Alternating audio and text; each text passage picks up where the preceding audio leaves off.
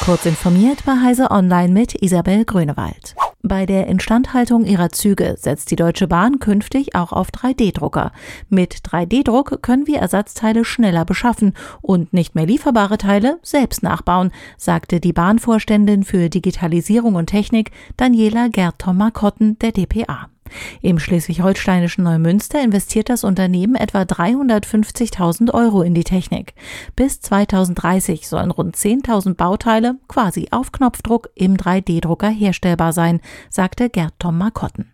Das entspreche etwa einem Zehntel der in der Fahrzeuginstandhaltung verwendeten Teile. Bislang ist das Werk im Norden das einzige, in dem der 3D-Druck vorbereitet wird. Werke in Cottbus und Bremen sollen folgen. Als Reaktion auf den Krieg in der Ukraine blendet Instagram Follower-Informationen für private Accounts in Russland und der Ukraine aus. Stories, die Links zu russischen Medienseiten enthalten, werden weniger prominent platziert und mit einem Warndreieck versehen. Wer auf Instagram Inhalte russischer Medien ansehen will, erhält ebenfalls eine Warnung. Außerdem stellt der Dienst für Menschen innerhalb der Ukraine und angrenzender Länder eine Community-Funktion zur Verfügung, die Informationen von lokalen UN-Agenturen Agenturen und vom Roten Kreuz anzeigt. Nachdem Amazon einige Anbieter unehrlicher Rezensionen verklagt hat, reagierte einer der Betroffenen umgehend.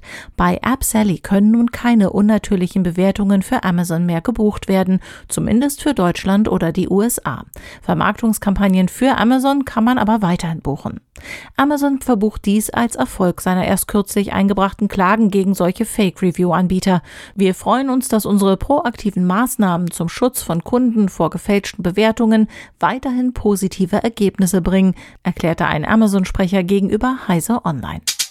Die neue Bundesregierung nimmt offenbar Abstand von den Plänen für einen deutschen Weltraumbahnhof in der Nordsee. Aus ihrer Sicht sei es nicht entscheidend, dass Satelliten aus Deutschland gestartet werden können, sagte Anna Christmann, die Koordinatorin der Bundesregierung für die deutsche Luft- und Raumfahrt, in einem Interview. Attraktive Standorte seien etwa Schweden und Norwegen. Zwar sei die Nordsee eine Option, aber bei den diesbezüglichen Plänen gebe es Probleme mit der Umweltverträglichkeit und der Praktikabilität. Diese und weitere aktuelle Nachrichten finden Sie ausführlich auf heise.de.